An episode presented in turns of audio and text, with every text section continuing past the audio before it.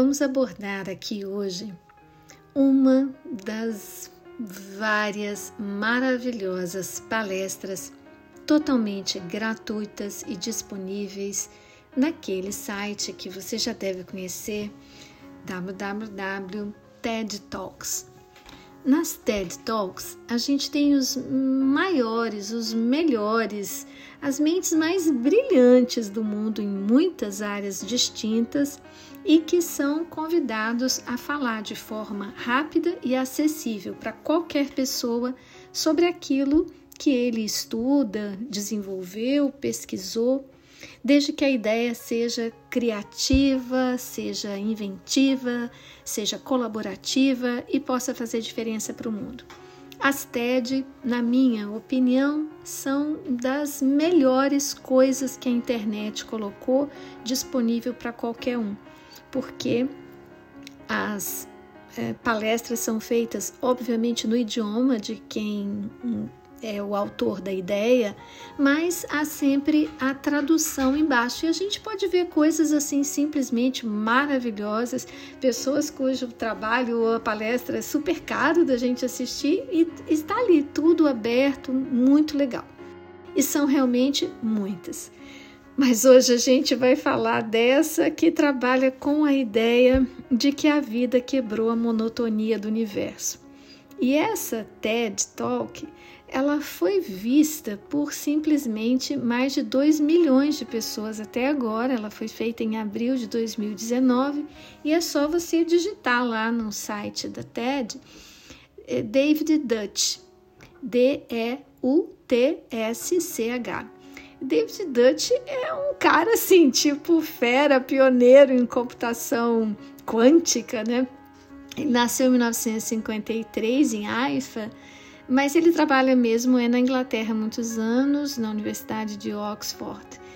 E daí esse cara começa assim, um super cientista, uma postura absolutamente centrada em evidências, um cara assim muito respeitado na ciência. Ele de repente nessa palestra começa a falar do Eclesiastes, que é uma coisa que está lá na Bíblia, dizendo como é interessante que lá atrás você já tem essa colocação mitológica, digamos assim, numa das tentativas que os seres humanos, das inúmeras lindas que temos de explicar nossa realidade, nosso mundo, lá em Eclesiastes, o David Dutt lembra que está escrito que não há nada de novo e de que as coisas é, impermanecem sempre se transformando a partir do dado no universo. E ele vai eh, tecendo algumas considerações, dizendo que no século XX, então, a gente tem a quebra do misticismo e dos míticos como aqueles que poderiam dar a explicação última do universo, e vem a ciência. E a explicação científica sobre o cosmos, ele fala de uma certa guerra cósmica né, entre a ordem e o caos. Mas como todos os cientistas sabem que a realidade é entrópica, ou seja, aquilo que é muito quente, o universo surge com esse calor absurdo lá nos tempos do Big Bang, e depois pá, essa explosão que vai é, construindo todas as coisas, mas que num futuro que a gente não consegue prever exatamente quando, assim como tudo se resfria, o nosso Sol se resfriará Assim, o universo todo tende a essa tal dessa morte térmica. Mas não é sobre isso essa palestra, não. Essa palestra vai dizer o seguinte: esse, ele tem um jeito muito interessante de colocar é, sobre o que, que é típico do universo. Se você, por exemplo, isso é, é uma colocação minha, né? Imaginemos nós aqui agora que alguém te pedisse assim: ah, eu quero uma fotografia bem pequenininha de algo que seja típico de um campo de futebol. Uma fotografia de 10 centímetros de um campo de futebol, que nesses 10 centímetros eu vejo o que é típico de um campo de futebol. É claro que essa fotografia seria de um pedaço de grama, né? Porque o típico de um campo de futebol, se eu tiver que reduzir para 10 centímetros, é um pedaço de grama. Eu não ia fazer uma foto lá do parafuso de cima da trave que fica ali onde o goleiro fica. Eu ia fazer para ser típica da grama. E o Dutch diz que se você for fazer uma fotografia típica do universo, essa fotografia típica jamais teria assim uma galáxia, um sol com os planetinhos em volta. O típico é um nada. Típico seria tudo escuro, tudo frio, muito nada em torno das coisas todas que existem.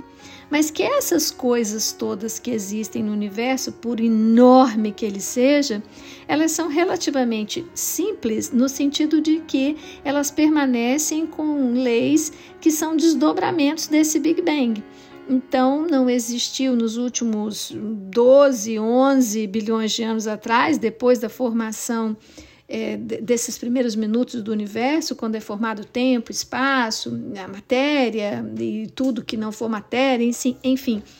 Depois que aconteceu esse movimento, o universo é um, uma grande continuidade dessas leis físicas que a inteligência humana conseguiu sacar quais são. Né? Então o universo se desdobra e aí ele chama isso de um jeito bem bem bonitinho, ele diz assim: o universo tem uma monotonia, porque, como ele é simples, as coisas é, simples são monótonas. A gente já conseguiria observar que, por exemplo, a gravidade funciona de um jeito e ela funciona assim pelo universo todo, bastante indiferente ao nosso ponto de vista de observação disso, a gente que está aqui no planetinho pequenininho e para onde a gente coloca telescópio para olhar, o universo está lá, com as suas imensas galáxias, com suas magníficas estrelas, com a sua formação de nuvens de gás, com, enfim, com tudo que quem gosta de astronomia sabe nomear muito bem. Mas não existe como fazer uma coisa extremamente nova naquilo que é simples, é uma lei de complexidade. O universo tem uma certa previsibilidade por sua simplicidade. Então, desde que ele começou essas em dimensões gigantescas, está aí esse muito grande submetido a leis que a gente saca. Agora, de repente, aconteceu algo assim extremamente é, pequenininho, digamos assim, um evento um evento que não teve quase nenhuma repercussão a nível de universo quando ele se deu, que é a vida no planeta Terra. Claro que pode haver vida em vários outros planetas, a gente não se comunicou com elas ainda, mas ainda que existam vidas em planetas, em sóis, em galáxias, porque aqui por pertinho não tem, em coisas muito longe que a gente não alcançou, Nada tem mais idade do que o nosso universo, o nosso universo. Então, a vida aqui no nosso pedacinho do universo onde a gente está, ela tem uma história bem conhecida. Há 4,5 mais ou menos é, bilhões de anos atrás, a gente começa a ver esse evento inicialmente inconsequente na monotonia da monotonia, onde nenhum grande evento astronômico tinha acontecido, simplesmente os seres começam de algum jeito, o conhecimento genético eh, se codifica, se adapta, se replica e vai transformando a superfície do planeta Terra.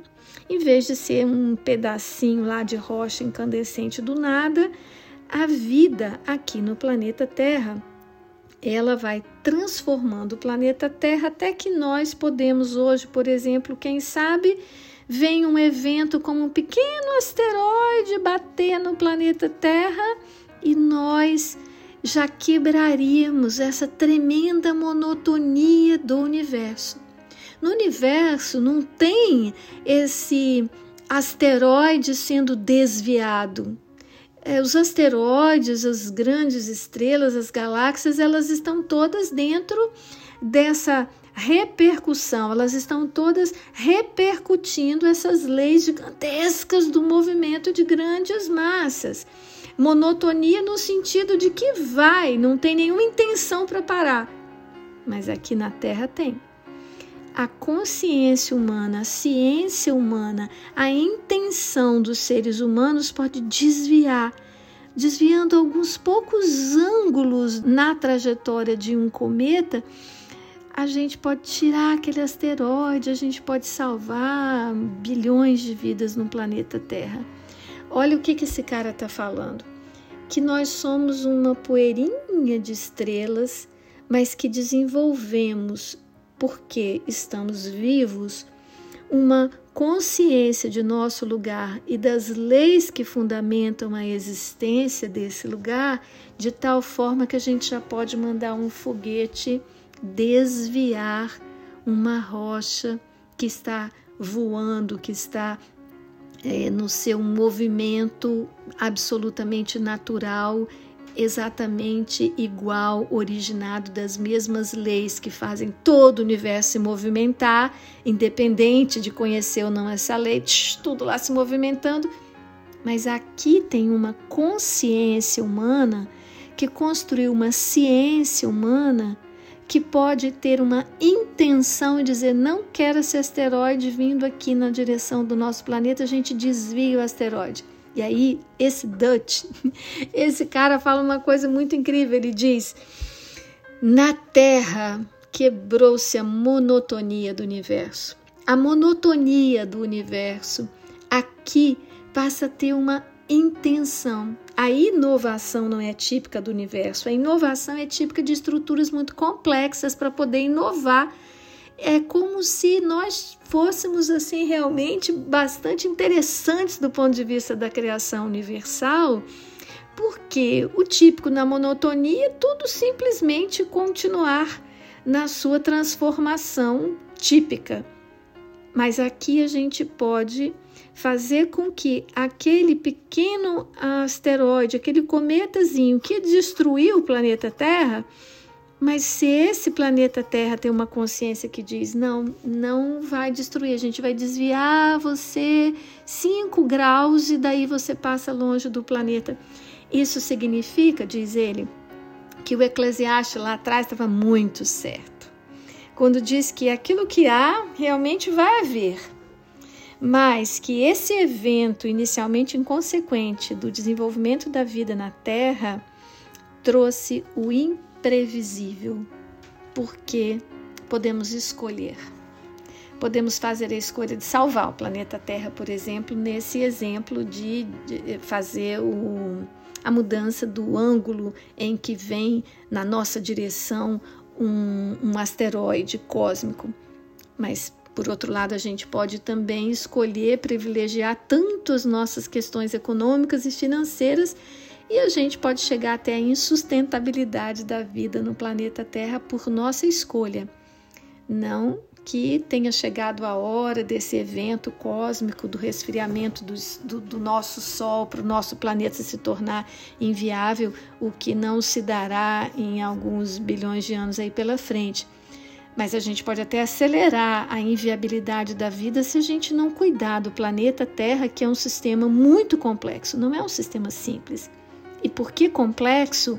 Bastante novo, né? É, é, é novo no universo a complexidade da vida, onde sistemas de plantas, plânctons, onde sistema de animais, onde diferentes é, é, sistemas junto com o oceano, circulação da água e a nossa própria inteligência e ciência, tudo isso pode em conjunto organizar uma ciência do universo, uma consciência das leis universais, a preservação da nossa vida, até de forma interplanetária, num futuro distante, ou a gente pode escolher não dar bola para isso, dando bola para outras coisas, educar nossas crianças que ainda têm um tempo de vida com menos de 100 anos e educá-las com menos cuidado do que deveríamos fazer em relação ao, a ensinar as crianças a maravilha, a, a vulnerabilidade, a, a indescritível grandeza do processo da vida num planeta como nós temos aqui. Tantos anos de evolução de sistemas que se interpenetram e se sustentam, é, olos dentro de olos, né? É, inteiros, todos que dependem da relação com todos maiores e com todos menores. Essa palestra dele tem só alguns minutos e em 13 minutos ele diz uma frase com a qual eu vou encerrando aqui nossa conversa de hoje. Ele diz: "Os humanos e qualquer criador que possa haver são os principais agentes de inovação do universo. Nós não somos uh, simplesmente do ponto de vista do Dutch, que é um grande físico teórico. Nós não somos joguetes de forças cósmicas, nós somos aqueles que delas usufruem e conseguiram, com a matemática, com a física, com a ecologia, com a comunicação, com todas as nossas ciências, a gente conseguiu chegar até aqui e gostaríamos de transmitir às nossas crianças é, de um, uma forma também dentro da ciência aquilo que muitas religiões já cumprem esse papel fazendo. Transmitem o valor da vida, o valor da criatividade, a importância da vida da gente fazer sentido quando a gente colabora dentro do nosso tempo de vida, dentro daquilo que está dentro de nossa área de atuação, quando a gente colabora para a sustentabilidade do todo. É uma espécie, assim, é uma espécie, não, gente, é uma honra ser humano, estar nessa configuração que se sabe humano, que se sabe vivo, que se sabe entre essa grande monotonia do universo, essa inércia dos princípios universais, a gente está aqui com a capacidade de criar, de criar e educar para a preservação da nossa capacidade de criar neste universo. Tomara que a gente vença o caos monótono e mantenha esse otimismo científico em relação à criatividade humana. Queria partilhar essa essa palestra com vocês, mas certamente o que eu quero mesmo é que vocês assistam e escreve para mim, me diz o que que você pensou. Eu fiquei muito feliz de ver um cara da física teórica dizer alguma coisa que é tão bacana para pais, mães e avós como eu.